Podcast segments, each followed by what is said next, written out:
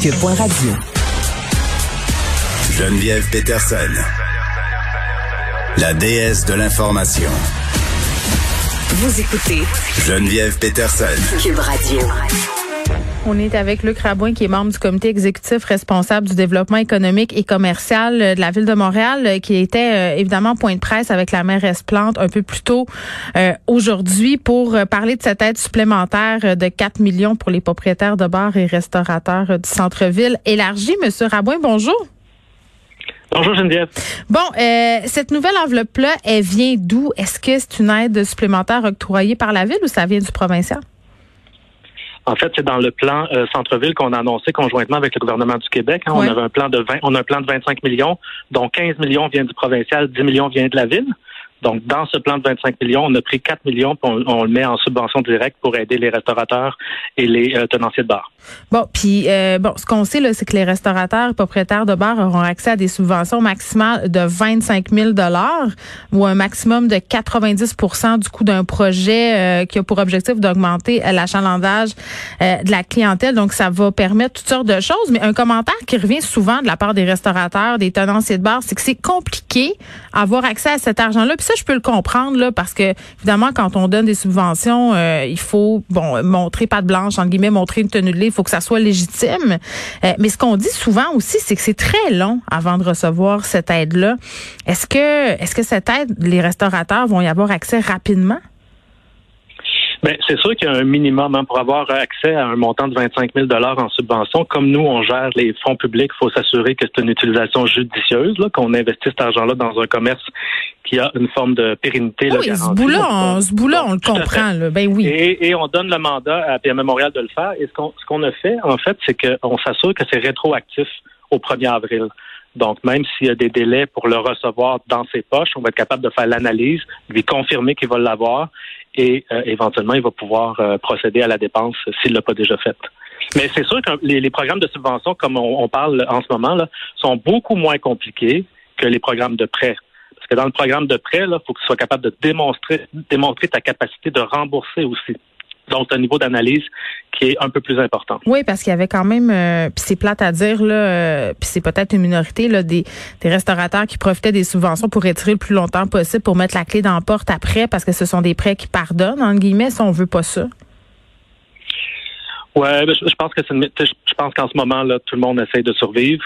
Puis euh, là, avec le beau temps qui arrive, la vaccination qui, qui arrive, on veut vraiment donner un coup de pouce pour aider euh, les, les, les, commerçants à se préparer à la relance, les restaurateurs et les bars.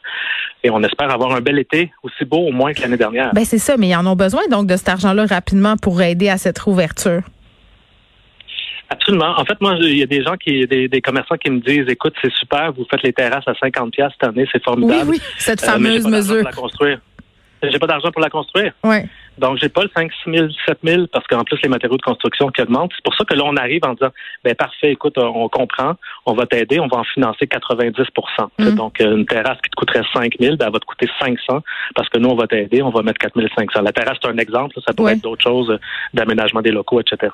Oui, mais M. Raboy, puisque vous m'ouvrez la porte pour parler des terrasses, euh, où est-ce qu'on en est mm-hmm. avec ce dossier-là? Parce que hier, vous avez été un peu rabroué par Christian Dubé concernant la potentielle rouverture le 1er juin.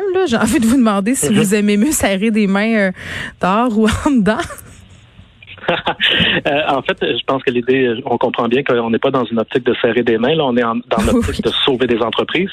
Donc, euh, on sait que dehors, c'est beaucoup moins risqué. On sait ça là, depuis un an qu'on a l'expérience de la pandémie. Et nous, ce qu'on met de l'avant, c'est de dire au ministre et à la santé publique, si jamais on est trop craintif à l'intérieur des mhm. restos pour la contamination, etc.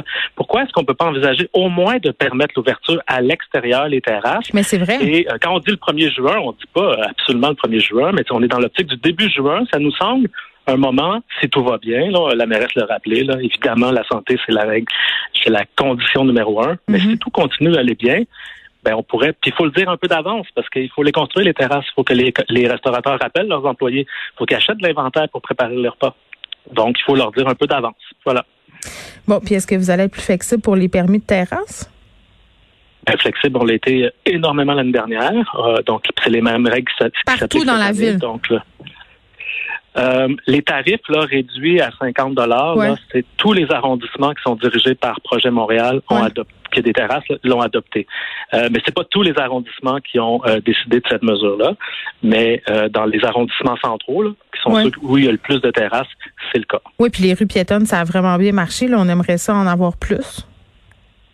Ben là, on en a une douzaine cette année, donc c'est euh, déjà plus que l'année dernière. Ouais. On a différentes formes. Là. Il y a des piétonisations complètes, il y en a de fin de semaine, il y en a des partiels. Mm. Donc, en termes de souplesse et de flexibilité, là, on est très, très ouvert à tous les modèles. Puis notre but, c'est vraiment, depuis le début, là, de donner un coup de pouce, d'essayer d'aider à la relance à la mesure de nos moyens à Mm. nous, euh, la Ville de Montréal.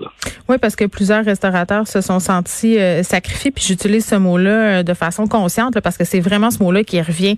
Les sacrifiés de la pandémie, c'est une expression euh, qu'on a pu lire à plusieurs euh, reprises. Est-ce que vous trouvez que le provincial réalise l'ampleur de la crise pour les restaurateurs à Montréal? Parce que Montréal, on est une ville de restaurants, là. Exactement. Puis en plus, euh, la scène gastronomique, là, ça fait partie de notre positionnement international. Mais notre est la ADN. capitale.